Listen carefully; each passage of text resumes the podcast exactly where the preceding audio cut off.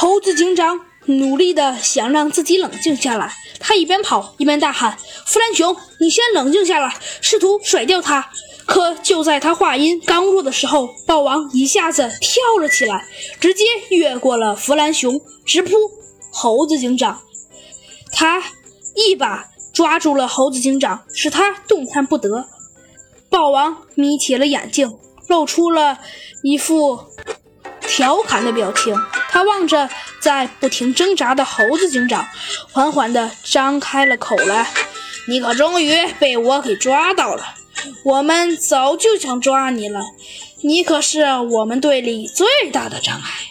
但是啊，我本来想把你抓到后，然后把你嘿任大王处置。”可是，看来我太小看你了。为了不让你再阻挡我们，我只好在这里除掉你。嘿嘿，不过嘛，我呢还是得先看看那个卷轴。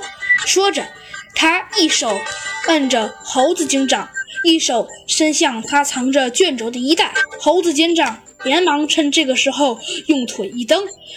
用上全身的力气去折断他的小拇指，咔嚓！